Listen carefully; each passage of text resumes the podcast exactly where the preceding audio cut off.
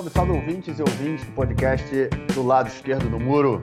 Estamos de volta, mais um episódio especial. Eu, Marcos Gorenstein e João Miragaia. Fala aí, João. Fala, Marquinhos, beleza? Tudo tranquilo, sem míssil na cabeça, as coisas ficam mais tranquilas. Aquele episódio especial para trazermos, é, trazendo aí as últimas notícias da guerra é, e de outras coisas, né, também que estão acontecendo aqui dentro. É, Segunda-feira, 1h27 da tarde, gravando aí, isso faz, é, período da tarde, só, só dá para ter a certeza que vocês, ouvintes, ouvirão esse podcast amanhã, pela terça de manhã. Então, é isso. É, vamos. Ah, não, antes desse é isso e da gente passar para o nosso primeiro bloco, vamos fazer aquele, aquele, como é que chama? Merchan, né? Um alto merchan, na verdade, porque eu queria, a gente quer aí deixar para vocês mais uma vez é, aqueles ouvintes, a gente já tem vários ouvintes que estão contribuindo aí com o nosso podcast, a gente abriu a nossa campanha de é, financiamento coletivo, então quem puder dar aquela força para a gente, pode ser um apoio mensal, pode ser um apoio de uma vez só também, é, o, o link é apoia.se barra do lado esquerdo do muro. E, enfim, vai estar na descrição do episódio. Eu vou colocar tanto para quem quiser dar, dar aquela força mensalmente, quanto para quem quiser dar aquela força ali, é, pontual de uma vez só. É, é, isso. Agora vamos deixar isso de lado e vamos passar para o nosso primeiro bloco para a gente tratar do que interessa. Bom, gente, primeiro bloco, como já é tradição, vamos fazer aquele resumão da guerra, né, para a gente falar de tudo que aconteceu aí nesses, dois, nesses quatro últimos dias, né? É, desde que a gente gravou é, o nosso episódio anterior. Enfim, é, Gaza, acredito que todo mundo esteja acompanhando, a coisa continua muito pesada, a invasão terrestre é, de Israel avança, é, até o momento somente na parte norte da faixa de Gaza, né, de toda aquela parte que foi é, anunciada que os, é, que os cidadãos da região ali deveriam abandonar. É, Israel já cercou praticamente é, a cidade de Gaza, e tanto por norte quanto por sul, ou seja, o pessoal está ali bem bem ali no meio das forças israelenses. O que a gente tem visto nos últimos dias são é, centenas de milhares de pessoas né, de, deixando a região norte da faixa de Gaza. O exército tem permitido um corredor ali que é, os palestinos têm, têm deixado indo em direção ao sul. É só o que, o que mais é, é, chamou a atenção nessa semana foi a proximidade das batalhas dos hospitais ali da região, principalmente o Hospital Al-Quds e o Hospital é, Al-Shifa, que é o principal hospital da, da cidade de Gaza. É, a gente tem ouvido muito falar de bombardeios no hospital, inclusive, em determinadas áreas do hospital. É, o, o, o, exército pediu que o hospital fosse evacuado. A situação está muito crítica, o hospital já está sem luz, já está sem combustível, o hospital parou de funcionar, na verdade, né? É, não está funcionando. A gente, pelo menos assim, é, é, pelas redes sociais, tem fotos né, de vários recém-nascidos que estavam em incubadora e, enfim, então, alguns deles, inclusive, parece as, as notícias é que alguns deles, inclusive, já morreram é, por falta de tratamento, porque não tem, não, não, pode, não tem como receber o tratamento. É, e é essa mais ou menos a relação, a, a, o que está acontecendo ali né, na faixa de Gaza com, com a, a, invasão israelense. O exército continua avançando, a gente vê fotos de, é, de casas sendo é, transformadas em, em bases é, temporárias ali para os soldados, é, soldados, enfim, avançando, cenas muito ruins, muito tristes, né? De, não só de destruição, mas também como é, cenas de como se estivessem ganhando troféus, né? Pessoas conquistando destruindo, enfim. É a barbárie da guerra, né, cara? Eu acho que é, é muito. É, é cena de guerra é sempre bárbara. Eu acho que pessoas que tentam achar alguma coisa bonita, é, alguma coisa alegre ou algum orgulho nesse tipo de situação é, é, uma coisa, é meio, meio estranho na minha cabeça, mas enfim. É, é, é, isso mais ou menos que a gente tem visto. Tem, o, o Exército tem achado, inclusive, é, na, nas, nas, casas, né, onde nos campos de refugiados e tudo mais, é, vários, vários, armamentos, material, enfim, explosivo, é, equipamento de militar, que, enfim, eram utilizados aí pelos terroristas do Hamas. E, obviamente, como todo mundo sabe, isso é uma coisa que, enfim, não dá para negar, né? É, eles estavam ali se escondendo, não se escondendo, a atividade deles era atividade é, em meio à população é, civil, afinal de contas é um grupo que, a gente comentou isso há um, dois episódios atrás, é um grupo que trata toda essa relação, faz essa guerra, uma forma de guerra de guerrilha. Então, é mais ou menos isso que a gente viu é, em Gaza essa semana, é, esses últimos dias. A gente tem uma série né, de notícias aí que dão conta é, de possíveis acordos sobre a negociação de reféns. De vez em quando falam que vão soltar todo mundo, depois vão soltar 100, depois vão soltar mulheres e crianças e idosos. Enfim, é, ontem mesmo eu estava conversando com a minha esposa sobre isso. Ela falou, ah, mas os reféns. Eu falei, eu não, eu não, eu só vou. É, nenhuma notícia que sai sobre o refém eu levo a sério, porque cada, a cada dia quer dizer, mais de uma vez por dia a gente vê notícias diferentes. Então, é, a gente nunca sabe o que está acontecendo, não sabe é, em que essas negociações realmente, quais dessas negociações estão realmente avançando, é, mas a gente ouve muitos falar disso e a pressão, obviamente, em cima do governo Netanyahu é muito grande é, por conta né, de 240 israelenses é, sob é, o controle aí que foram sequestrados pelo Hamas. Isso aí tudo em relação, né, a gente é, tratando somente da, da fronteira sul e quando a gente vai para a fronteira norte, no último, no último episódio, a gente tinha relatado aí uma, uma certa, é, é, vamos dizer assim, uma. Ficou mais tranquilo, vamos dizer assim, por alguns dias, né? Desde o último discurso do, do Nasrallah há 10 dias atrás, é, ele diminuiu um pouco a, a, a, força dos ataques. E aí eu recebi uma mensagem do nosso é, Felipe, do nosso é, ouvinte Felipe, né? Que ele, enfim, está lá no norte também. É, e ele fala, ele fala, não, pô, eu vi vocês dizendo que a, fronteira está mais tranquila, não está tranquila, não está nada. Aí, assim, é a visão de quem está no meio do, do, do conflito, é, é, é, diferente de quem está um pouco mais afastado, porque, enfim, no momento em que você está a 40 quilômetros da fronteira norte, você não ouve é, sirenes e não ouve explosões, isso vai fazer com que você fale que está mais tranquilo. O cara que está ali na fronteira, ele vai ter uma outra visão disso aí. Mas, enfim, o que a gente sabe nesses últimos dias é que o clima voltou a esquentar, é, inclusive, hoje a gente está gravando a, enfim, no meio da tarde e já houve mais ataques do Hezbollah é, para cima de é, é, população civil israelense. E isso também aconteceu ontem, deixando aí é, vários israelenses é, feridos, inclusive em estado gravíssimo. É isso, João. Faixa de Gaza, a gente continua no mesmo caos que a gente tinha na semana passada, aquela crise absurda, crise humanitária, enfim. E na região norte, o Hezbollah está querendo dar aquela esquentada, está chamando a guerra um pouco para cima.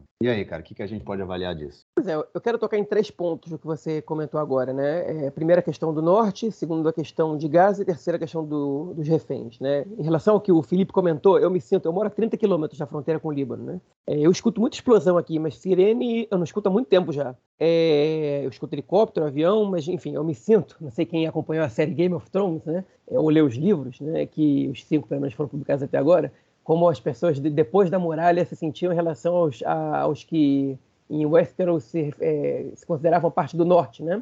Eles diziam que Westeros é que, que a, enfim, que, que, as, que as cidades do norte de Westeros eram sul para eles, né? O que estava embaixo da muralha, inclusive, é, inclusive o Winterfell, né? Então eu me sinto assim em relação ao Felipe. Ele está lá colado na fronteira, então para ele onde eu moro deve ser o sul, né? Porque realmente ele passa por situações ali que são muito mais é, é, intensas e, e, e, que ele consegue é, ter uma percepção da realidade muito diferente da minha, né? Tá, a minha percepção é, era a de que as coisas tinham diminuído um pouco. E o Nasrallah, né, o Hassan Nasrallah, líder do, do Hezbollah, ele fez é, outra vez um pronunciamento público é, muito parecido com o primeiro, qual ele voltou a dizer né, que o Hezbollah está fazendo todas as ações necessárias para frear o sionismo, etc, etc, etc, e blá, blá, blá, e tem vitórias estratégicas e conseguiu evacuar todo o norte de Israel a 5 quilômetros da fronteira e blá, blá, blá, blá, blá. Essa semana, né, foi num ataque de um míssil, é, anti, de um míssil antitanques, é, foram mortos dois trabalhadores da empresa de energia israelense é, e eles disseram que são é, que o Hezbollah disse que não eram civis, que eram é, espiões israelenses tentando colocar os meios de comunicação é, militares para espionagem do, do, do, grupo dentro do Líbano, né? mas não era, não era o caso. É, enfim, eles não eram soldados e eu, eu, eu, na verdade, sei como funciona isso porque tenho conhecidos que serviram no exército, bem próximos que serviram no exército, justamente com essa parte de, é, de instalação de, de, de é, antenas, esse tipo de coisa, e não se dá a civis essa tarefa, justamente pelo perigo, né? Não, e também não se camufla soldados de civis quando fazem essa tarefa, justamente porque é, isso, essa é uma informação da inteligência, a inteligência ela precisa do aval das outras forças de segurança para isso acontecer, que não podem saber é, sequer qual é o objetivo dessa, dessas instalações ali, porque é, é, tão secreto que, por exemplo, às vezes comandantes da alta patente não sabem que está sendo instalado naquele momento é, um, um é, enfim, um, uma antena de investigação, quem vai ser investigado, etc., justamente para guardar é, a, a, informação. Né? Oficiais menores da inteligência é, são obrigados, às vezes, a convencer oficiais grandes da infantaria ou do que seja, é, combatentes, que de, de, levar suas tropas a determinados lugares para proteger a instalação é, de, enfim, de antenas sem que eles saibam qual é a importância disso, né? Que é um dos, uma das tarefas difíceis ali. Mas enfim, fechando esse parênteses. É, agora, o que aconteceu essa semana foi que os foguetes é, do Hezbollah, e não só do Hezbollah, do Hamas no sul do Líbano, que a gente volta a dizer, nada ali é feito sem autorização do grupo xiita libanês, foram lançados é, enfim, ultrapassaram uma barreira de quilômetros que ainda não tinham chegado. Né? Eles chegaram a, até a região das Krayot, que é a região metropolitana de Haifa, é, em Acre, né? ou Acu em hebraico, que também está a meia hora ao norte de Haifa.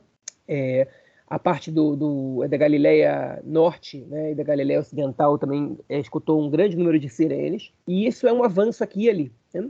E aí você mata civis ali na fronteira e você avança um pouco nos bombardeios e você dá um passo a mais. E, enfim, você acaba se envolvendo num, numa guerra, é, em, como se diz em hebraico, é, Milhama Kolelet, que é uma guerra, enfim, geral, né, que aí começa a guerra de verdade e deixa de ser tensões escaladas nas fronteiras. Né? A gente está falando isso há muito tempo, vocês vão achar, ah, estão chovendo no molhado, falando isso o tempo todo, mas é verdade, é o que está acontecendo, são essas escaladas de degrau em degrau, é, um dos dois lados é, aparentemente deseja que se transforme numa guerra grande, mas nenhum dos dois lados também pode é, sair como fraco dessa história. Né? E, e essas, essas, esses momentos de escalada, eles acabam levando, às vezes, a uma guerra é, sem que os dois lados tenham real, real interesse nisso. Né? É óbvio que o Hezbollah tem muito mais a perder do que o Hamas na faixa de Gaza. É, enfim, porque eles são. Primeiro que o Hezbollah eles é, tem uma oposição interna no Líbano, algo que o Hamas consegue controlar muito melhor na faixa de Gaza. É, o Hezbollah, é, enfim, ele tem tem todo um, um enfim, uma, uma, região dentro de um país independente que eles governam muito mais muito maior, onde circula muito mais dinheiro. É, e eles têm um, uma participação em, em, outros eventos regionais é, que seriam prejudicados caso Israel é, entrasse numa guerra e enfraquecesse muito o grupo, com risco inclusive do Hezbollah ser liquidado ali. Então é muito é, complicado a gente, a gente avaliar essa entrada do Hezbollah como algo desejável para eles. Enfim, fechando essa parte, é, e passando para outra. Sobre o que aconteceu em Gaza, sobre o hospital Shifta, né, é, a, a, alegação israelense é, é, que Israel ofereceu a entrada de 3 mil litros é, de combustível para o hospital nessa semana e que o Hamas recusou, porque o, o, a gasolina tinha que ser levada diretamente ao hospital e tinha que ser é, fiscalizada por, é, por membros é, de, da comunidade internacional. E o Hamas não permitiu essa entrada. É, o Hamas não respondeu essa nota até que esse podcast está sendo gravado. É, possivelmente, se eles vierem responder, eles vão negar isso. E a gente efetivamente não sabe se a oferta israelense era uma oferta é, plausível, se era real, se realmente chegaria a tempo de evitar essas mortes. É, e, enfim, e se, e se no caso ela for real, é, se o Hamas realmente recusou, é, e, ou se o, enfim, se o Hamas planejava é, roubar essa, essa gasolina para as suas atividades. O Hamas tem uma concentração grande de combustível nos seus bunkers, segundo a própria UNRWA, né, que é a agência responsável pela, pelo cuidado dos refugiados palestinos, ligada, que é parte da ONU. É, o Hamas já expropriou combustível de hospitais anteriormente, durante esse conflito, então não seria algo estranho. O fato é que quem paga, esse, quem paga o preço por isso é a população civil, são pessoas em, em estado de necessidade que, no fim das contas, é, enfim, ficam sem os é, requisitos mais básicos do mundo para sobreviver, né? nem para passar, para ter uma vida digna. Isso já está distante da, da situação lá. Né? É, e com relação aos é, reféns, okay? eu quero fazer um comentário sobre o que Marquinhos falou. É, eu também não acredito é, nas notícias que circulam na mídia, estamos mais próximos, não estamos próximos, etc. É, porque qual é a questão? Isso é uma coisa que tem que ficar bem clara. Né? O Hamas sabe como funciona a opinião pública israelense em relação aos reféns. Okay? Hamas sabe que em Israel existe uma, uma imprensa livre que dá voz às famílias dos reféns. Eles sabem que praticamente a única manifestação crítica ao governo acontecendo nesse momento é a manifestação pela soltura dos reféns. Inclusive, essa semana, já falei isso no próximo bloco, ela praticamente se converteu numa manifestação contra o governo, porque foi a única manifestação é, que, que podia ser programada contra o governo que, que aconteceu efetivamente. É, e eles, enfim, o Hamas certamente sabe o que a opinião pública diz, escuta os programas de rádio, escuta os podcasts, vê as televisões israelenses, eles têm acesso a, ao que acontece em Israel é, e eles sabem muito bem como essa questão é sensível para o país, né? que Israel, ao longo do tempo, foi, é, foi aumentando né? a, a, enfim, a sua disposição de trocar cada vez um número maior de presos é, de movimentos de grupos terroristas ou de grupos políticos específicos por reféns nas mais variadas situações. Né? As primeiras trocas eram de um para um, depois passaram a ser de, sei lá, 5 para 1, 17 para 1, depois é um corpo de um soldado morto por, por para 20 pessoas, até que a gente chegou na situação do soldado Gilad Shalit, que foi trocado por 1.027 é, presos, entre eles o Sinuar, que é o organizador do ataque do 7 de outubro, né, que está na faixa de Gaza, que foi libertado em 2011, ele estava em prisão perpétua nas cadeiras, nas cadeias, na cadeia israelense, e foi liberado como parte da troca é, pelo soldado Gilad Shalit. Então o Hamas sabe, eles sabem jogar com o psicológico da população israelense, né? eles sabem que isso, que isso é relevante. Okay? É, historicamente, o grupo tenta sequestrar soldados, porque soldados, é, você, você sequestrar um soldado é, é, é muito mais complicado você, você condenado pela opinião pública internacional e, e porventura e parar num tribunal internacional por crime de guerra, uma vez que o soldado é uma arma de guerra. Então, a estratégia deles em geral é, é sequestrar soldados é, e, ou, ou, enfim, fazer uma troca que, do ponto de vista da, da lei internacional, é legítima, que é de presos é, combatentes, no caso, ainda que Israel possa considerar terroristas ou não, por, é, enfim, por, é, é por soldados sequestrados. É, é pouco comum que o Hamas sequestre reféns israelenses. Dessa vez, no ataque de 7 de outubro, não foi uma coincidência que o Hamas é, capturou vários reféns. E entre eles, muitas mulheres, idosos e crianças. Por quê? Porque quando você sequestra um soldado, você pode ter uma negociação por cinco anos. O Hamas não tem pressa para isso, ok? Mas enquanto tem essa negociação, nada impede que Israel faça operações é, na faixa de Gaza. Okay? E o Hamas pode jogar com a vida desse soldado? Pode, mas as operações israelenses também põem em risco a vida de vários soldados, e soldado por soldado, a vida deles vale o mesmo. Né? É, quando você sequestra bebês, quando você sequestra senhoras, senhoras mulheres, né?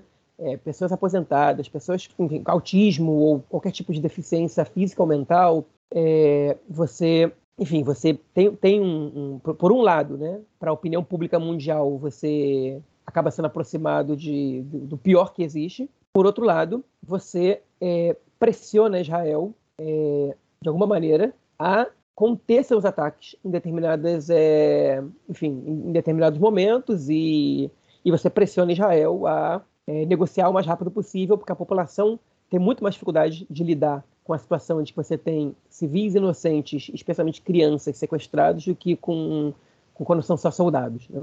Ainda que os soldados aqui valham muito, e o Hamas sabe é, quanto a cidade israelense é, pressiona o governo e dá valor aos seus soldados, por isso eles conseguiram uma troca de 1.027 por 1 em 2011. É, então, esses civis sequestrados, eles funcionam como um escudo humano muito mais eficiente do que a população de Gaza. Okay? Isso que eu vou falar agora é triste, é lamentável e não é justificável, mas é a realidade. A vida dos reféns israelenses vale muito mais para Israel do que a vida é, dos cidadãos de Gaza. Okay? É, uma vez que Israel considera o Hamas responsável por tudo que acontece em Gaza e, e os civis de Gaza que morrem como escudo humano, é, não, enfim, são culpa do Hamas, e isso está presente em diversos discursos dos, dos, últimos governos israelenses, não ir nem para Netanyahu. É, os civis israelenses, eles é, não são. É, é essa, esse discurso não cai. Né? Podem dizer, ah, o Hamas expôs eles, mas não cai. Isso não cola para a sociedade. E, inclusive, é, ao contrário dos civis de Gaza, os civis israelenses, assim como os soldados israelenses, eles, em sua grande maioria, estão muito bem protegidos nos bunkers do Hamas, porque eles têm muito valor também para o Hamas não porque o Hamas é, prefere eles do que os seus próprios habitantes de Gaza, senão porque o Hamas sabe que eles têm uma importância é, singular para os desdobramentos da guerra. É, lamentavelmente, a vida das pessoas de Gaza é, não tem uma importância tão grande a ponto de que podem morrer 10, 15 ou 20 mil, que isso pode ser que não faça diferença para a parada dessa guerra. Mas a vida de 200 civis israelenses tem. Israel pode vir a negociar um cessar-fogo para que haja a libertação desses civis. É, e é com isso que o Hamas joga.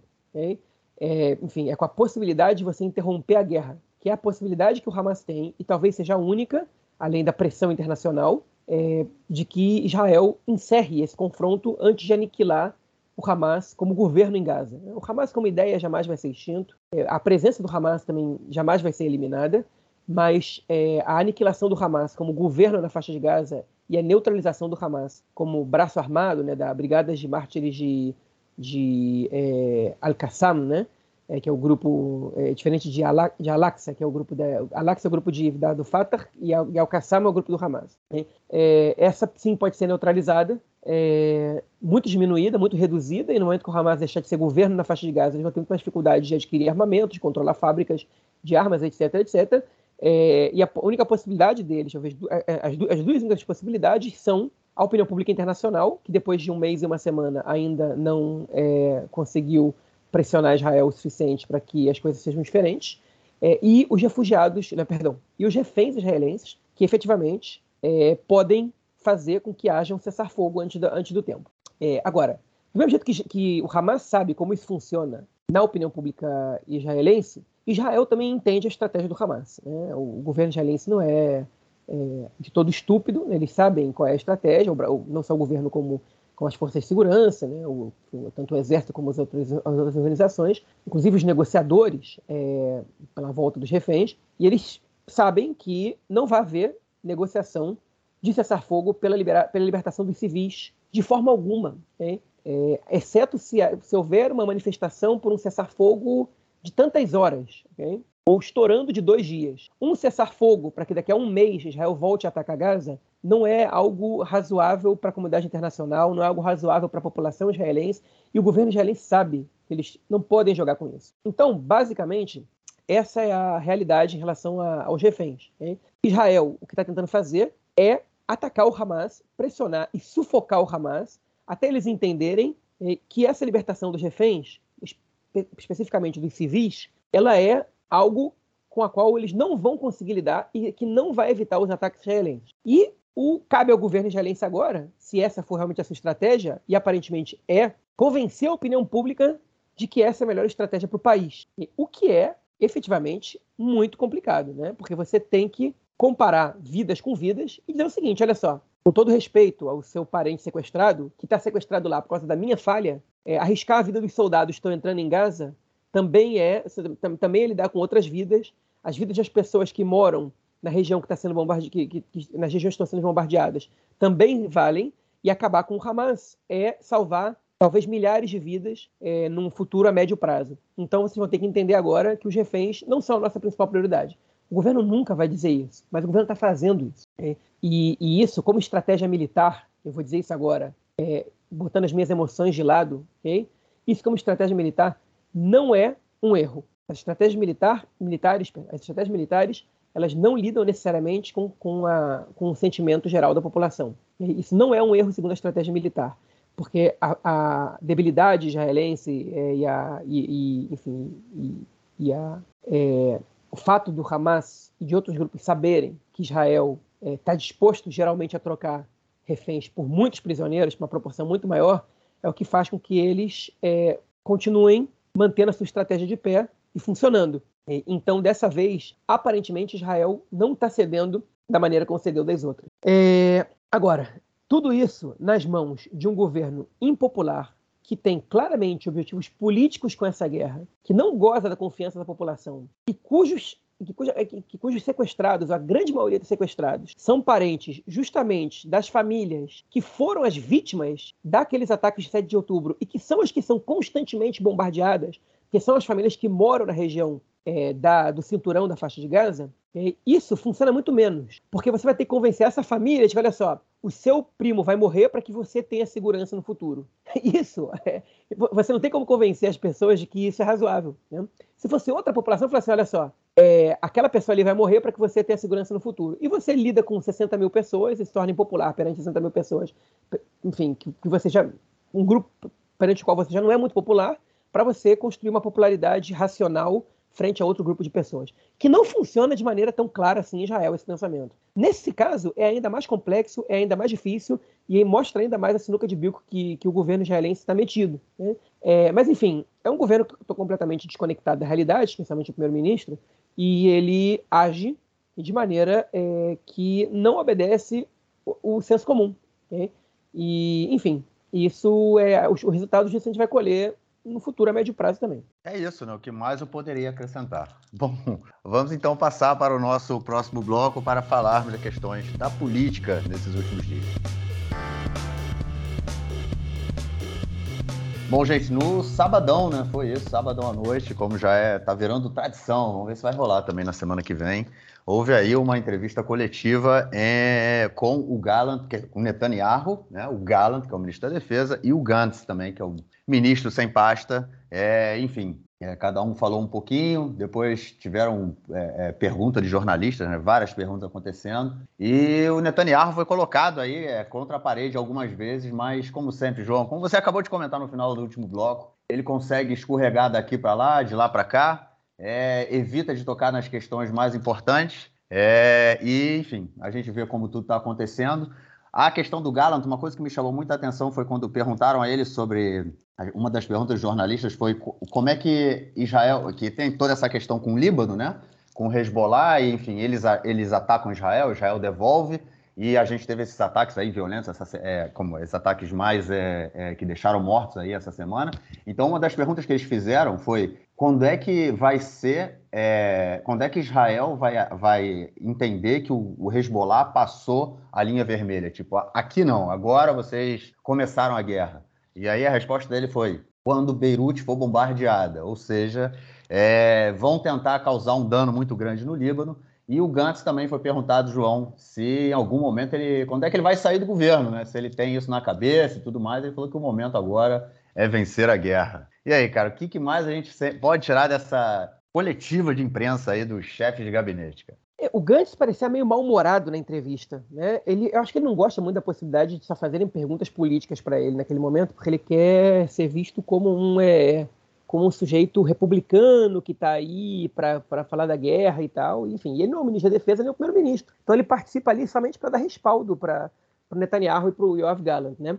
Mas teve uma hora que perguntaram, justamente quando fizeram essa pergunta, qual vai ser o seu o ponto que você vai deixar o governo? E ele disse: no momento a guerra é uma coisa importante, blá, blá, blá e outras armadilhas que tentam aprontar, eu estou muito atento a elas e não vou cair. Isso, para mim, eu não sei se eu entendi bem, mas para mim aquilo foi um comentário pro Netanyahu, que foi tipo, meu amigo, você não começa. É, é, olha só, eu tô atento a essas, essas, é, esses tweets teus e a isso e aquilo, a tua tentativa de politizar as coisas, ok? E tuas e, da, e do, do, dos meios de comunicação ligados a você, mas eu não vou, eu não vou entrar nessa, não. Eu de novo, né? Pois é. Eu não vou entrar nessa de novo, né? É. Então, assim, eu tô aqui, eu tô aqui somente para isso. É uma, um recado, né, que ele, que ele aparentemente passou. Mas enfim, eu vou deixar o Gantz de lado. Eu gostaria muito de fazer uma pergunta para o Gantz e para o Gallant numa, numa é, entrevista dessas, que é, se eu fosse jornalista, eu gostaria de ter feito, que é o seguinte: vocês estão vendo o Ben-Gvir distribuindo armas e o Smotrich é, incitando, o Smotrich e outras pessoas desses partidos, incitando a população, os colonos na Cisjordânia para abrir outra frente. Quando vocês vão exigir do Netanyahu é, a demissão dessas pessoas? É, essa era a pergunta que eu, que eu queria ter feito para eles ali. Quando vocês, quando for tarde demais, e, já, e a gente abriu outra frente, é, mas lamentavelmente os jornalistas não pensam como eu, é, lamentavelmente, obviamente, na minha opinião, né?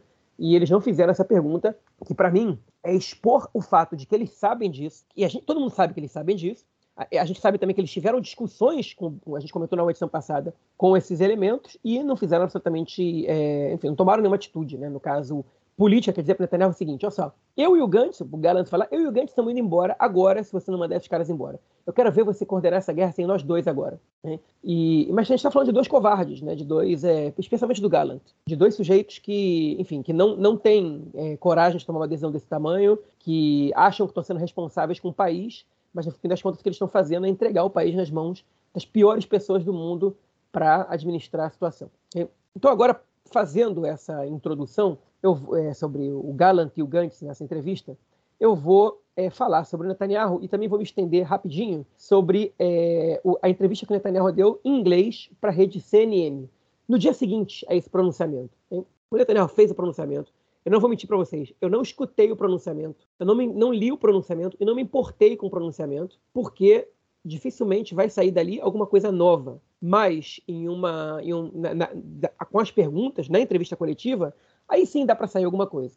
E, de fato, é, a gente pode detectar ali, é, enfim, duas coisas que são relevantes para a gente apontar aqui. Né? O Netanyahu foi apontado sobre uma série de coisas, até sobre a participação da família dele na guerra. Né? Então ele disse que o filho dele mais novo, o Avner, é, se apresentou logo no primeiro dia e está servindo como reservista, e o filho dele, Yair, que é o que está em Miami, também se alistou no primeiro dia, ele, ele, ele usou essa expressão, se alistou no primeiro dia para arrecadar fundos e trabalhar junto com a opinião pública nos Estados Unidos é, em prol de Israel. Né? Ele usou o termo militar, de se alistar é, para um objetivo não militar, né? como se ele fosse uma espécie de ministro dos exteriores, embaixador de, de Israel é, em Miami naquele momento, né? para, enfim, que tivesse algum poder disso.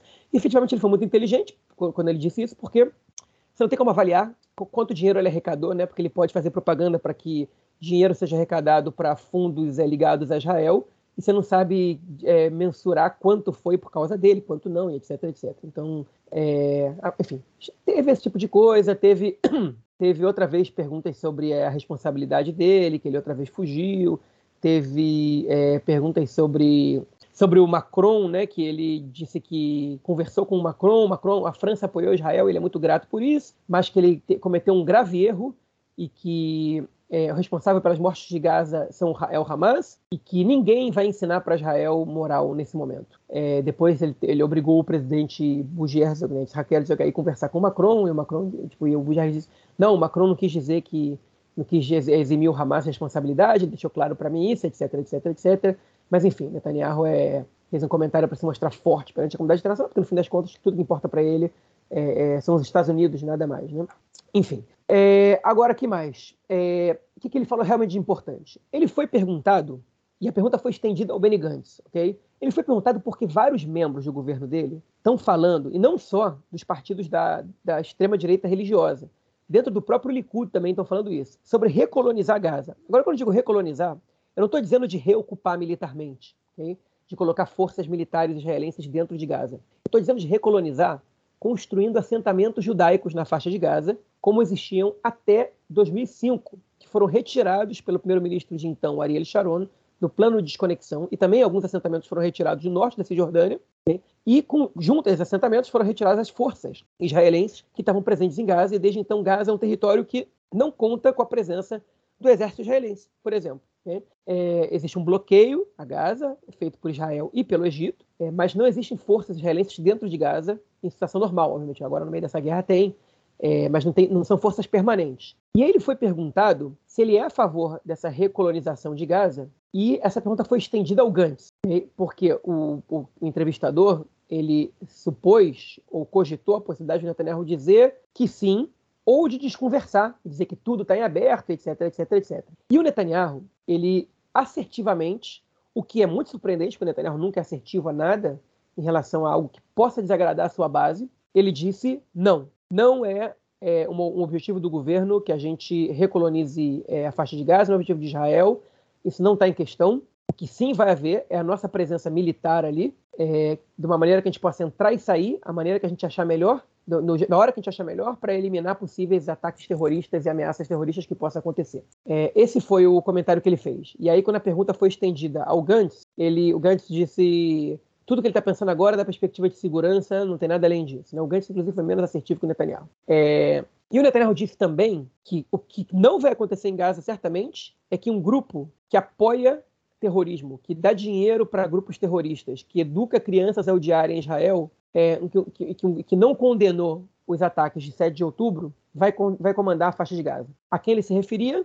A autoridade palestina. Né? A autoridade palestina é acusada em Israel por educar suas crianças né, no, por meio do sistema público a odiar Israel, é, é acusada por é, de pagar pensão a famílias de terroristas, o que é uma meia-verdade. Né? Eles, enfim, é, eles pagam é, eles, é, pensões para pessoas que perderam é, parentes, né, enfim, no, no, no conflito, e os as famílias terroristas são alguns deles. É, de fato, a cultura palestina não considera essas pessoas terroristas, especialmente os, os que não estão metidos em atentados terroristas, mas em atos de guerrilha, né, que são ataques a, especialmente às forças israelenses e não a civis. É, enfim, e a autoridade palestina, segundo Netanyahu, não condenou de maneira incisiva os ataques de 7 de outubro. É, enfim, então, essa, essa foi a mensagem que ele deu. Agora, isso se choca com tudo o que a comunidade internacional, inclusive os Estados Unidos, prevêem como solução para a situação. É, eles não acham que Israel deve é, comandar a faixa de Gaza do ponto de vista militar. Eu vou dizer uma coisa para vocês: Israel, as forças, as forças armadas de Israel também não são entusiastas dessa ideia. Vai morrer muita gente. Tem soldados ficarem ali controlando Gaza numa ocupação militar. É, pode ser num período transitório entre isso passar de, de Israel para forças internacionais e depois para uma força palestina. Pode ser não, provavelmente vai acontecer né, das forças israelenses estarem presentes lá, mas não vai ser algo permanente. E o Netanyahu não quer falar de algo permanente, porque ele não quer dizer que não tem outro caminho, senão encontrar um grupo palestino que vai comandar si próprio. Né? E muito provavelmente através de um Estado palestino. E é, se a gente, antes da guerra, nunca teve tão longe desse Estado palestino, talvez desde o início dos anos 90, talvez agora a gente nunca estivesse tão perto, porque o que está acontecendo agora é uma, é uma situação de pressão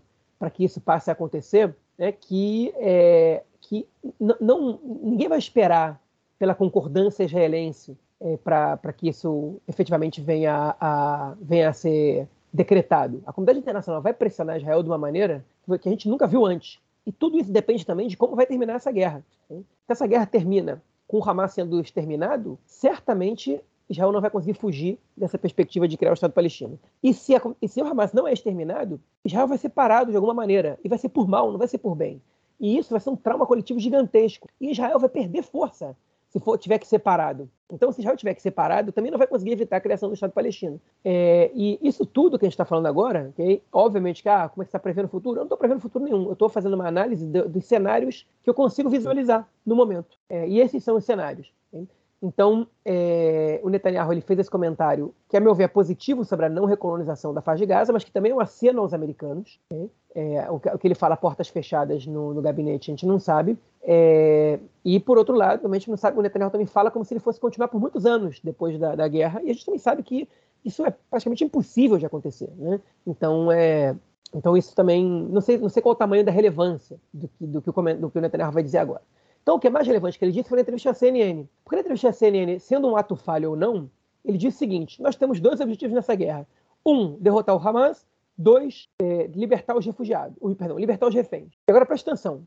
Ele não precisava ter feito isso, um e dois, mas ele fez. E ele fez nessa ordem. E isso pode ser um ato falho, o que diz alguma coisa, e pode não ser um ato falho, o que diz ainda mais alguma coisa. É, enfim, então ele deixou claro o ponto que eu é, coloquei ali no primeiro bloco, né? Nessa entrevista para a CNN, para bom entendedor, meia palavra baixa ou palavra basta ou uma classificação em pontos 1 e 2, é, mais ainda, né? Enfim, sobre as entrevistas da semana, eu fico por aqui. É, é realmente é importante colocar essa questão da, da colonização né, civil né, em Gaza, é, mas eu acho que isso é meio uma coisa, um devaneio mais né, do que uma coisa real. Né? Justamente essa, é, essa, esses partidos, essa, essa parcela da população que está tocando o terror em, na Cisjordânia, é, é essa parcela da população que quer recolonizar Gaza. É, e, e, e, não vai ser permitido a eles fazer as duas coisas, né? Eles não vão permitir. Essa talvez esteja achando também uma moeda de troca. Né? Ó, vocês fazem o que vocês quiserem na Cisjordânia e deixa Gaza aqui que a gente resolve. A Cisjordânia, né, como você colocou a pergunta que você queria fazer lá para o Gantz e para o Netanyahu, é, a, na Cisjordânia a questão está cada vez pior, né? Cada dia que passa a gente tem mais violência de colonos. É, agora, o que acontece com, com a guerra né? A, gente, a gente já comentou disso, né? que vários deles começaram a, a foram convocados para serem reservistas e também, enfim, a, o Bengvir distribuiu armas, é, o pessoal está fortemente armado e, enfim, vídeo de colonos entrando é, com, a, com o rosto coberto, é, com meia farda, meio, meio roupa de civil, é, colete, fuzil, entrando em colégios, é, enfim, aterrorizando a vida da, da população palestina é, em determinadas, em regiões mais afastadas, né? Obviamente eles não entram na cidade de Nablus ou Jenin ou em Ramala, é, mas eles fazem isso onde tem as pequenas, os pequenos vilarejos e como a gente já comentou, já tem milhares de pessoas aí que, que tiveram que fugir, deixar suas casas e tudo mais. É, os ataques não param, mas e eles têm esse devaneio aí, né, de voltar para Gaza. Eu acho que se deixar eles vão até o Iraque, né? Eles têm aquela questão aí Jordânia, Iraque, tem aquela questão mais ampla pra, na cabeça deles. Agora, Israel, mesmo uma, uma ocupação militar, né, é, é voltar à lama, né, é voltar a um período pré-intifada de 87, é, mas sem os colonos. Pré-primeira intifada, sem, sem os colonos. E é a lama, né? Você, enfim, tendo em vista também tudo que a destruição está sendo feita, está acontecendo em Gaza agora, né? É, a quase metade da faixa de Gaza está completamente destruída. é, segundo relatos aí, segundo é, documentos da ONU, né? É, ou os prédios ou completamente destruídos ou foram atingidos, enfim. É, ainda mais com a presença, se vamos supor, uma presença militar futura, né, depois da guerra, é, é, muito louco isso. Eu acho que tem que ver a, a, comunidade internacional como é que ela vai também ser capaz de pressionar Israel é, para o futuro status quo, tanto na Cisjordânia quanto em Gaza. O status quo que a gente conhecia até o é, 10 de, de é, 7 de outubro já não existe mais, né? acabou. Agora, qual vai ser o status quo do futuro, é, depois da guerra? Isso aí eu acho que ainda está cedo para a gente definir, para a gente entender, né? Obviamente que tem muita coisa para acontecer, até porque tem o Líbano também e tudo. Bom, João, e como você mesmo comentou no. Já esqueci em qual comentário, mas você fez, não sei se foi nesse bloco ou no outro, você comentou é, que teve essa manifestação pela, pela soltura dos reféns, né, é, no último sábado em Tel Aviv, uma manifestação, uma manifestação gigante, é, e se tornou basicamente uma, uma manifestação contra o governo também, né? É, obviamente, a grande maioria das pessoas que estavam lá são pessoas que é, é, se opõem à política do governo no período pré-guerra, então, é, e como as manifestações contra o governo são, estão proibidas, né, dificilmente acontecerão sem violência policial, é, a gente vê essa manifestação em Tel Aviv tomando um pouco também esse, esse sentimento. Né? Mas, obviamente, a, a solidariedade com as famílias aí dos 240 é, sequestrados pelo Hamas foi o que levou aquela multidão toda à rua. Exatamente, Marquinhos. E, enfim, o que a gente está vendo foram milhares de pessoas nessa manifestação, não foi pouca gente, é, e tinham muitos cartazes chamando Netanyahu de culpado, dizendo que a responsabilidade de de, é, de trazer os, os, reféns de volta dele. E, e foi, acabou, ela, aconteceu também em Tel Aviv, mas teve também em Keisaria, que é onde mora o primeiro-ministro, teve também em Haifa, teve também em Jerusalém. Em vários lugares do país a gente teve manifestações pela volta do, dos reféns é, e que ganharam um cunho político cada vez maior, culpabilizando o Netanyahu pela, por essa situação. É, é e o Netanyahu, é, ele ainda não entende a situação na qual ele está. Né? Isso é, enfim, quando eu digo não entende, é porque efetivamente ele lida com a situação como se fosse uma situação política normal. E não é. Por exemplo, ontem o canal 12 de televisão publicou uma, uma notícia, né, permitiram que isso fosse publicado depois de alguns dias com a censura militar, que o chefe das Forças Armadas, o Artsy Alevi, ele, na reunião de gabinete, ele se queixou perante o primeiro-ministro e os outros ministros que estavam vazando informações negativas ao Exército e das reuniões de gabinete, porque, essa, porque eram informações que só eram passadas ali e que estavam chegando é, na imprensa, especialmente na imprensa chapa branca, que informações que, que de alguma maneira podiam participar, podiam ser, é, podiam ser ingredientes, componentes de uma narrativa que culpabiliza as Forças Armadas pelo, pelo que aconteceu no 7 de outubro, pelo fracasso na segurança. Então, a gente está vendo aí que o governo ele está trabalhando contra as Forças Armadas no meio da guerra. E aí, parte, a gente entende que parte dos cartazes que, que se viram nas manifestações foram que o Netanyahu não tem condição de administrar o Estado nesse momento. Ele não pode, ele não pode gerir uma guerra. Mas é, o governo lida com isso como se tivesse tudo normal. E não está normal. Algumas pessoas do governo já começaram a entender isso, mas não está normal. Né? Então, essa é a situação bizarra. E como não está normal, eu vou te pedir permissão já para passar para o próximo tom, ponto, e eu, vou, eu, eu deixo para você comentar, né? eu vou trocar de papel aqui, que o ministro é, da Justiça, Yariv Levin, ele está aproveitando o ambiente de guerra para emplacar a nomeação de dois juízes de extrema direita na Suprema Corte. Né? É, então a gente tinha comentado há uma semana e pouco que ele voltou, que ele finalmente convocou a comissão de nomeação de juízes e agora ele está forçando a barra para nomear esses dois juízes. Ou seja, eles estão de sacanagem, né? eles estão de brincadeira com a gente. E, se isso não fosse suficiente, o ministro das Finanças, o dinheiro que ele liberou agora para ajudar as pessoas prejudicadas pela guerra foi troco de pão. E, e ele está se recusando eh, a debater o orçamento de 2024, já para poder puxar dinheiro do orçamento de 2024 e que Israel não seja prejudicado frente eh, aos, às organizações de crédito internacional, okay? Porque é uma medida muito mais razoável para você poder puxar orçamento de guerra, ou que você corte orçamento de determinados ministérios ou de determinadas pautas, ele está enrolando, ele está fazendo o possível para que isso não aconteça, ele está guardando na caixinha dele lá o dinheiro que era do, do, dos acordos de coalizão, que é como se fosse a emenda do, do relator no Brasil, né? É, que é distribuída para alguns parlamentares como forma de lobby especialmente para os grupos de, de colonos e ultra-ortodoxos. Okay? Então ele está agindo como um político pequeno, a gente comentou isso aqui várias vezes, e, e, e isso está sendo esfregado na cara de todo mundo agora. E ele chegou a situação ridícula de dar uma entrevista essa semana dizendo o Netanyahu me incumbiu dessa situação e todo mundo fala que ser ministro das Finanças é um cemitério político, principalmente numa situação de guerra, que tudo vão te criticar. Ele falou, eu não ligo, eu vou pegar essa tarefa para mim, eu vou fazer o trabalho. E ele falou isso no canal 14, que é o canal Chapa Branca, e ninguém falou nada. Ele começou a falar o mesmo discurso exatamente, com o mesmo sorriso na cara. E aí a, a jornalista do canal 12, que não é o canal Chapa Branca, né, Karen Marciano, olhou para ele e falou assim: Perdão, mas essa não é uma tarefa que ele te incumbiu agora. Você é o ministro das Finanças. Essa, essa é a tua tarefa. enfim, e ele continuou fazendo o discurso dele, mas enfim, ele foi confrontado pelo menos. Né? É, como se ele estivesse fazendo um, uma boa ação né, pela população né, no meio da guerra, o que ele está o que, o que ele tá fazendo justamente é o contrário. Né? Ele tá, eu estou aqui colocando a minha popularidade em jogo, etc. Ele está ali flertando com a cláusula de barreira nas pesquisas, é, tá muito prejudicado. Ele está preocupado em atender a sua base, em, em se prolongar é, nos cargos importantes que ele tem. É, assim funciona o governo, esse governo absurdo de extrema direita, com elementos é, é, neofascistas e extremistas religiosos, é, irresponsáveis, piromaníacos e psicopatas. É assim que funciona esse governo nesse momento de guerra. Eita porra. João ficou nervoso. É, mas eu, essa questão do, do, da cláusula de barreira que você falou agora, né, na última pesquisa, inclusive que você publicou no, no Twitter, né? É, no, sexta-feira, né?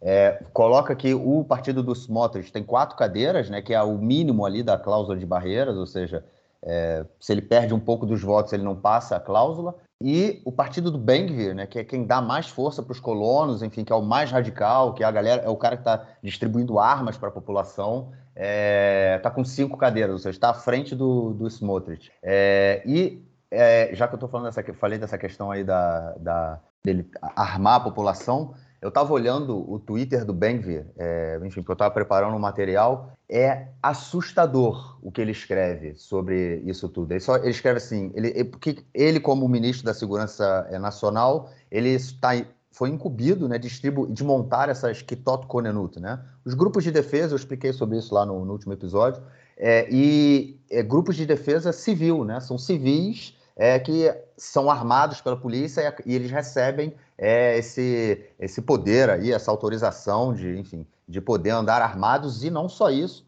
é, dá dura em cidadãos. Inclusive tem foto disso também, porque o que acontece. E aí ele montou várias dessas Kitoto Konenuto, não só nos pequena, nas pequenos vilarejos, né, mas também nas grandes cidades. Ele montou uma, um, um grupo desses em Tel Aviv.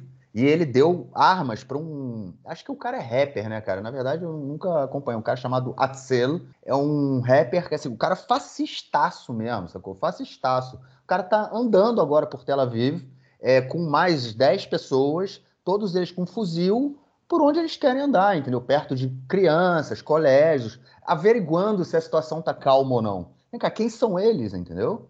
Inclusive, foi filmado essa semana, eles, grupos desses, em Tel Aviv, né? A gente tem, o nome da cidade é Tel Aviv Yafo, né? Porque tinha a cidade de Yafo, que é uma cidade árabe, que ela, a prefeitura de Tel Aviv, na verdade, incorporou tudo, né? Você tem ali uma, uma prefeitura só. Então, você tem uma população grande é, de árabes no sul de Tel Aviv, obviamente andando pelo, pelo, por toda a cidade eles estão dando dura nessas pessoas. Tipo, vem cá, você vê um árabe andando, o cara vai lá, um cidadão que recebeu uma autorização da polícia andando com um fuzil, chega pro cara aí, dá seu documento aí. Fica, por quê, cara? Qual o sentido disso? Então, enfim, essa galera que tá votando aí no Bengvir, né, que tá tocando o terror também na, na sociedade civil. É, e sobre o Yariv Levin, você falou da, da reforma, né, do, do juiz, a questão é, quando ele chamou, na semana passada, quando ele falou que ia chamar a convocar nessa essa comissão, eles falaram o seguinte: a gente vai nomear só os juízes de, de primeira instância. A gente não vai debater a questão dos juízes de, é, é, do, do, do, Supremo antes de resolver a questão de como será a, a futura organização dessa comissão, né? É, de, de, que, que nomeia os juízes. E agora ele voltou atrás disso. Ele virou e falou assim: não, peraí. É, eu, ele, na verdade, falou agora que ele não se opõe à nomeação de um determinado juiz como presidente do, do, Supremo Tribunal de Justiça. E aí, lembrando que essa, o, o presidente não há uma regra né, definida é, de quem será o, de quem é o presidente. E geral, o que acontece é uma virou é, como é que a gente chamou isso? Já uma tradição, né? É que o que o, o, o, o juiz mais velho ele vira o presidente do Supremo. Né? Então... É, é, é, o costume, não é exatamente o mais velho, é o juiz, é o. Como chama isso? É o é, decano. É o que está mais tempo. O decano. Decano da casa. É o que está mais tempo, não é isso? É, o decano da casa, é o que está mais tempo. É. Então, é, e aí ele, ele vira o juiz, né? Então, é, é e agora ele quer, ele fala assim, não, eu, eu não me incomodo que o, que o juiz Amit seja nomeado, que ele tem, que, enfim, que um juiz determinado seja é, nomeado aí o presidente da Câmara, é, do Supremo, é, mas ele quer nomear para o Supremo outros dois juízes que são aí juízes que é, são advogados, juristas que ajudaram a, a formular e a, a criar o golpe judiciário do judiciário que eles estão tentando aprovar até agora. Ou seja, o cara está no meio da guerra, o cara está tentando agora organizar um golpe dentro da, dentro da, da, da comissão é, para ver aí, enfim, tentar nomear, tentar emplacar os nomes que ele quer emplacar. Difícil pra cacete isso, cara. É meio complicado. É, enfim, vamos ver. Eu acho que é, isso saiu agora, é recente, saiu hoje, né? Ontem, na verdade, é, no, ontem à noite, é recente, a gente não sabe quando isso vai é, se desenvolver. É, mas e, eles continuando fazendo isso, eles vão realmente fazer com que essas manifestações de sábado em, em solidariedade às famílias se transformem novamente em, em, manifestações contra o governo, e aí, enfim, vamos ver como tudo vai ser. Bom, gente, então, como é de costume, vamos deixar aí o nosso agradecimento aos nossos colaboradores que estão aí com a gente, é, como já é tradição, nomeando-os aqui em nosso podcast. Vamos lá. Guto Pereira Nunes, Adriano Versani, Michel Zales, Noah Vago, Rosa Harsheim, Angela Goldstein, Felipe Raimovic, Thaís Scheinberg, Giovanni Orso, Raquel Penerol, Sérgio Goldbaum, Paulo Eduardo Pinto de Almeida, Luana Lima, Maurício Lande, Alex Gruppenmacher, Carlos Besso, Roberto Tonani, Júlia Rios, Liz Unikowski, Marcos Paulo Januário de Souza, Daniel Schor, Daniel Spector, Mayra Weinstock, Débora Rosenfeld, Helena Lattermacher, Rafael Sterne, Alex Greenstein, Débora Segal, Laura Dicker, Arthur Benchimol, Alan Tabakoff, Mila Chazeliov, Léo Bueno e Richard Ciel. Valeu, galera. Brigadão. Bom, João, é isso. É episódio um pouquinho mais curto. A gente tinha aí uma, uma, a gente uma entrevista para fazer no, com, com, um amigo nosso, enfim, que infelizmente cancelou de última hora. A gente vai trazer essa entrevista mais para frente. É, e ficamos com esse episódio, então, um pouquinhozinho mais curto, porque, enfim, a gente tem muito, sempre muita coisa para falar para vocês. João, voltamos então na quinta-feira e gravamos nosso próximo episódio. Forte abraço, cara. Abraço, até mais. Tchau, tchau.